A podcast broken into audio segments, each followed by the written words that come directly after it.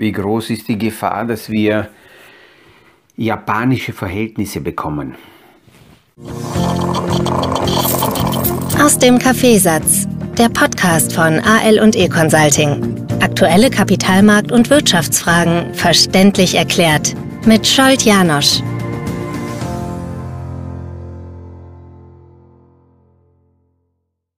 Dieser Frage möchte ich heute in diesem Podcast ein wenig nachgehen. Nach dem ja, Ende nächste, letzte Woche ähm, die Kapitalanlagemärkte sehr, sehr starke Ausschläge produziert haben, ähm, sind natürlich jetzt über das verlängerte Wochenende wieder meine Lieblinge, die Crash-Gurus, aufgetaucht und ähm, haben wieder super Beiträge geliefert, auf die dann einige Klienten auch aus meinem äh, Umfeld reagiert haben, wenn wir das weitergeleitet haben. Wenn wir nur den, die, technische, die technischen Daten im Hintergrund anschauen, dann ist tatsächlich so, dass die Hauptindizes, Dow Jones Index, Nasdaq, ähm, Standard Poor's, alle Indizes technisch angeschlagen sind. Davon spricht man dann, wenn diese Indizes bestimmte markante Grenzen erreichen. Und eine Grenze ist immer wieder ähm, die sogenannte 200-Tages-Linie. Warum? Weil diese, dieser Wert um 200 Tage herum, 200, 250 Tageslinie, werden von sehr vielen technischen Systemen, automatisierten Ver äh, Verwaltungssystemen als ähm, Signalsetzer benutzt. Das heißt, wenn die aktuellen Kurse von oben nach unten diese Durchschnittslinie kreuzen, dann sind das Verkaufssignale. Wenn die Kurse von unten nach oben die Linie kreuzen, dann sind das Kaufsignale. Und jetzt haben wir es gekreuzt. Wir werden sehen. Ähm, natürlich ist es so, dass äh, die aktuellen Geschehnisse auch darauf Einfluss haben und morgen, übermorgen hat die amerikanische Fed wieder eine wichtige Sitzung und ähm, alles schaut in diese Richtung, um zu sehen, welche Signale werden von der Fed gesendet. Die letzten Signale waren sehr, sehr, sehr, sehr streng, dass die Liquidität sehr stark zurückgenommen wird und deswegen achtet man darauf. Aber was ist in Japan passiert, wovor die Kapitalanlagemärkte so viel Angst haben müssten.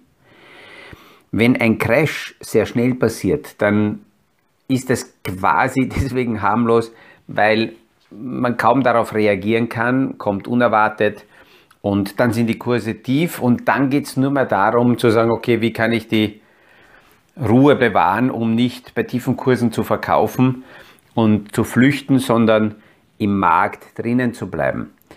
Wenn wir dann von einem Rebound, also von einer weiten, erneuten, äh, erneuten Erholung des Marktes sprechen, dann war natürlich in den letzten Jahren und Jahrzehnten bei tiefen Kursen kaufen immer sehr gut und da waren wir weltmeisterlich. Aber in Japan ist etwas passiert, Ende der 80er Jahre, Mitte 1985, also Mitte der 80er Jahre 1985 war der japanische Nikkei-Index bei 9000 Punkten. Innerhalb von fünf Jahren, also bis 1990, ist der Index auf 39.000 gestiegen, auf das Vierfache. Das zieht natürlich sehr viele Anleger an. Kurse steigen, steigen ja nur deswegen, weil sehr viele Anleger dort sind. Sehr viele natürlich auch viel zu spät eingestiegen sind. Und dann ist die Blase geplatzt. Und dann ist dieser Index auf 7000 Punkte runtergefallen. Das heißt, man könnte äh, durchaus sagen, dass äh, von den knapp 40.000 auf 7.000, das ist ein deutlicher Rückgang von 70 Prozent rundherum. 80. Und das ist aber nicht passiert innerhalb von einigen Tagen, auch nicht innerhalb von einigen Wochen, auch nicht Monate, auch nicht Jahre, auch nicht ein Jahrzehnt, sondern diese Erosion ist laufend gegangen, hat über 20 Jahre gedauert. Und das ist zermürbend. Warum?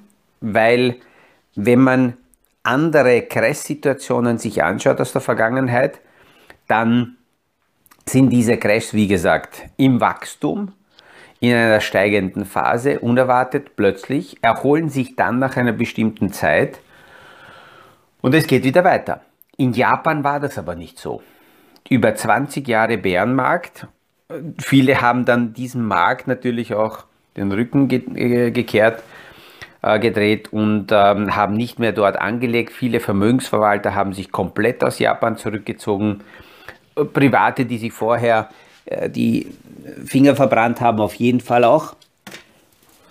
Und jetzt steht dieser Index wieder von 7000, das war 2009, aktuell auf 27.000.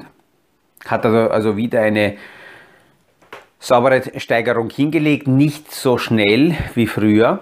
Und wenn man Chancen sucht, ist der japanische Markt eines der wenigen Märkte, wo wir die sogenannten All-Time-Highs, also die früheren Spitzenwerte, noch nicht wiedergesehen haben, sondern schon noch eine Zeit dauern wird, bis wir diese Werte erreichen können. Warum ist das in Japan passiert? Naja, es hat sich eine Immobilienblase entwickelt, Ende der 90, also Ende der 80er Jahre haben alle geglaubt, man muss unbedingt in Japan in Immobilien anlegen. Diese Blase hat sich dann über die Kapitalmärkte, über die Börse auf die Aktienmärkte ausgebreitet. Und das ist der Grund, warum manche Pessimisten derzeit ähm, immer wieder japanische Verhältnisse herbeizitieren, weil die Verschuldung weltweit gestiegen ist, weil die Immobilienpreise sehr hoch sind. Und äh, das nehmen sie als Grundlage für die Erklärung, dass japanische Verhältnisse kommen könnten. Ähm, was hat, aber die Japaner haben trotzdem überlebt und es gibt auch japanische Anleger, die trotzdem sehr gute Portfolios haben. Warum? Naja, man ist ja nicht dazu verdonnert und gezwungen, nur in einem Markt anzulegen. Selbst wenn man Japaner ist, hat man die Freiheit, global anzulegen. Und der globale Markt hat trotzdem auch Japan weitergetragen. Warum? weil wir global aus den Wachstumszahlen heraus wachsende Märkte gehabt haben. Und es gibt schon wesentliche Unterschiede auch in der Grundmentalität zwischen Amerika, Europa und Japan. Am weitesten weg in der Mentalität ist wahrscheinlich Japan und Amerika voneinander und Europa ist irgendwo dazwischen. Wenn wir viele Punkte anschauen, dann sehen wir, dass dieser amerikanische Optimismus, speziell auf der Konsumentenseite, nur in Amerika in dieser Form existiert, dass der Konsument im, in diesem Urvertrauen in die Zukunft und wenn die Politiker rausgehen und sagen, vertraut mir, ihr könnt es ruhig konsumieren, es wird alles wieder gut und dann kommen dementsprechend auch die Liquiditätsunterstützungen sehr schnell, dass der Konsument hier weiter kauft und das ist eine ganz wichtige Säule der wirtschaftlichen Entwicklung. Die zweite Geschichte ist, dass die Einwanderungspolitik am besten immer noch in Amerika funktioniert. In Japan gibt es davon ganz wenig. In Europa leider aktuell aufgrund der politischen Konstellationen auch viel zu wenig. Aber die Einwanderungspolitik ist notwendig. Das ist ein ganz wichtiger treibender Faktor für die Wirtschaftsentwicklung. Diese Mentalität, jeder kann es hier schaffen, ist ganz wichtig für die Gründer, ganz wichtig für neue Communities, ganz wichtig für neue Konsumenten. Rassismus dreht normalerweise genau diese wichtige treibende Kraft in der Wirtschaft ab. Und äh, man hat es auch in den letzten Jahren gesehen, als unter Trump die rassistischen ähm, Entwicklungen sich verstärkt haben, dass das wirtschaftlich schwächend auf Amerika sich ausgewirkt hat. Unter Joe Biden hat sich das gelockert, natürlich nicht bei den Trump-Anhängern, aber insgesamt ist das sehr positiv für die Wirtschaft. Und ähm, ja, also das ist mal ein Riesenunterschied zwischen Japan und Amerika, dass der Konsument eine ganz andere Haltung hat. Und solange der Konsument nicht äh, pessimistisch wird und sich beginnt zurückzuhalten, solange kann man davon ausgehen, dass die Wirtschaft hier getragen wird von der Konsumkraft. Die zweite Geschichte, das ist ein Unterschied zwischen Amerika und Europa, ist die Diskussion, die jetzt aktuell aufkommt, zum Beispiel mit der Besteuerung der Superreichen. Es ist interessant, dass dort schon äh, auch die Superreichen weiter sind und sie sich zusammenschließen und sagen, okay, wenn die Politik es nicht schafft, uns dementsprechend zu besteuern, dann zahlen wir oder wir unterschreiben Petitionen, dass äh, endlich die Superreichen besteuert werden. In Europa sind wir noch nicht so weit. In Europa gibt es immer noch äh, sehr viele kreative Köpfe, die mit Steuer, kreative Steuervermeidung sich positionieren wollen und auch sich noch feiern lassen, dass sie keine Steuern zahlen. Ähm, aber auch diese Mentalität gibt und speziell die junge Generation hinterfragt ganz, ganz klar immer stärker ähm, ja, diese Haltung und sieht es kritischer. Ich sehe das auch international, wenn ich mich ähm, in unterschiedlichen Ländern bewege, dass äh, immer wieder die Frage kommt, warum machst du dies nicht und das nicht, damit du weniger Steuern zahlst. Ähm, ich sage ganz offen, mir ist es einfach nicht wert, ähm, mich permanent damit zu beschäftigen. Es ist meine persönliche Entscheidung, dass ich heute auch hier in Österreich ähm, ja durchaus die Spitzensteuersätze akzeptiere und die zahle. Warum? Weil man jetzt gerade auch in der Pandemie gesehen hat, dass das notwendig ist, dass Liquidität da ist von der staatlichen Seite her und jeder, der heute sich offen rausstellt und sagt, haha, ich bin kreativ und zahle keine Steuern, der verarscht gleichzeitig die anderen, weil das bedeutet dann, dass was er nicht zahlt, müssen die anderen mehr zahlen, weil die Ausgaben bleiben ja gleich. Aber das ist eine andere Geschichte.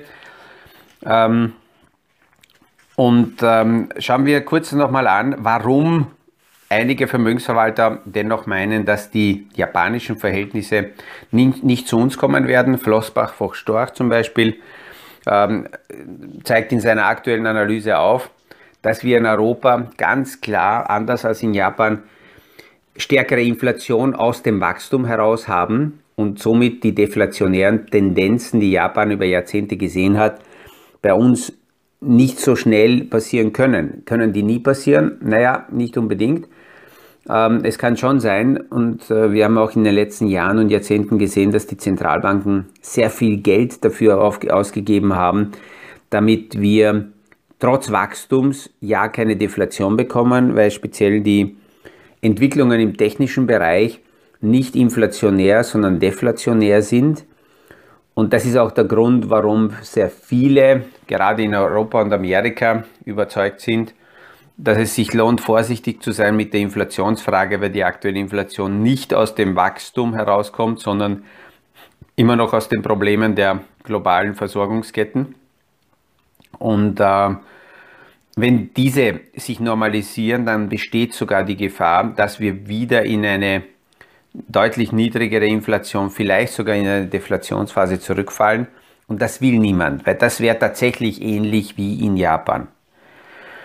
Ein Fehler war damals Ende der, 9, Ende der 80er, Anfang der 90er Jahre, dass die japanische Notenbank sehr langsam reagiert hat. Das heißt, die Blase ist geplatzt und sie hat sehr zögerlich Liquidität zur Verfügung gestellt und auch noch zu langsam.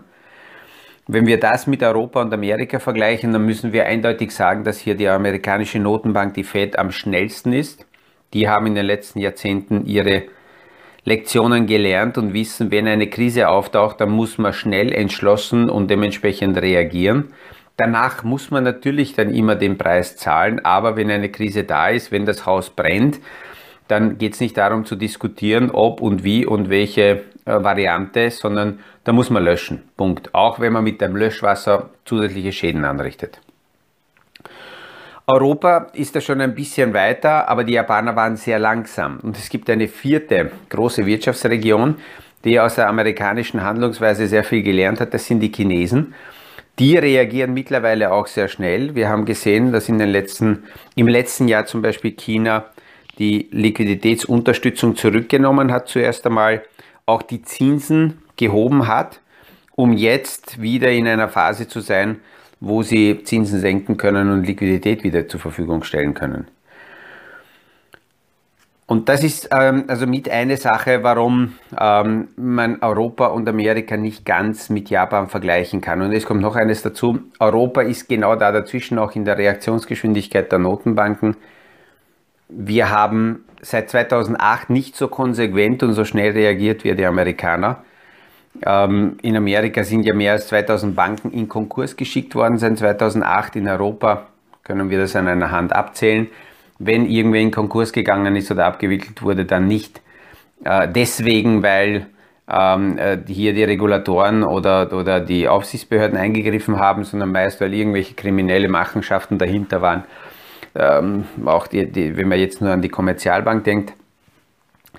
Und wenn wir derzeit global uns anschauen, wo sind Finanzsysteme gesund, dann ja, denkt man an Amerika, weil dort viel äh, konsequenter und viel schneller Maßnahmen ergriffen wurden. Wo sind ja die Finanzsysteme noch immer marot? Ja, das sind die japanischen und die europäischen Banken, die immer noch mit der Vergangenheit kämpfen und somit werden die Zinsen in Amerika deutlich höher steigen können als in Europa, weil ähm, ja, unsere Finanzsysteme und auch die südlichen Länder das ja nicht aushalten können.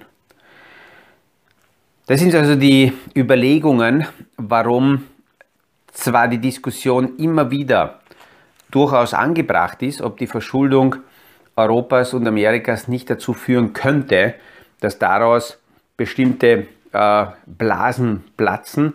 Und es gibt dann einige Wissenschaftler, die entweder von der vierten Megablase sprechen, weil sie sagen, ähm, äh, in diesem, in der, im letzten Jahrhundert und in diesem Jahrhundert gibt es vier große äh, Übertreibungen in den Märkten und es wird zu äh, äh, radikalen Korrekturen kommen.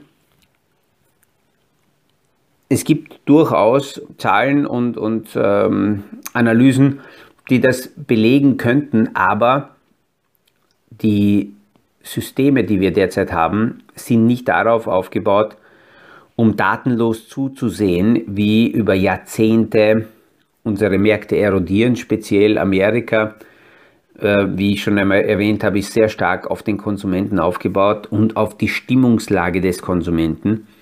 Und somit geht man immer wieder davon aus, dass diese, äh, diese Entwicklung, die wir in Japan gesehen haben, einmalig war ein gutes Lehrbeispiel war dafür, was die Notenbanken nicht machen dürfen und aus dieser Lektion sie genug gelernt haben, um deutlich aggressiver und entschlossener aufzutreten. Und wir werden es morgen sehen. Also die, die Kapitalanlagemärkte schauen sehr, sehr neugierig und erwarten sich sehr viel, äh, zumindest an Beruhigungssignalen von der nächsten FED-Sitzung und wir werden das hier in dieser Runde beplaudern, entweder schon morgen in der Früh oder dann am Mittwoch. In diesem Sinn wünsche ich allen schönen Tag, schönen Start in die neue Woche. Bis zum nächsten Podcast aus dem Kaffeesatz. Das war aus dem Kaffeesatz der Podcast von AL und E Consulting zu aktuellen Kapitalmarkt- und Wirtschaftsfragen. Verständlich erklärt mit Scholt Janosch. Aktuelle Fragen, Rückmeldungen und Anmeldungen zum nächsten Kapitalmarkt-Talk findet ihr auf unserer Homepage www.aleconsulting.at.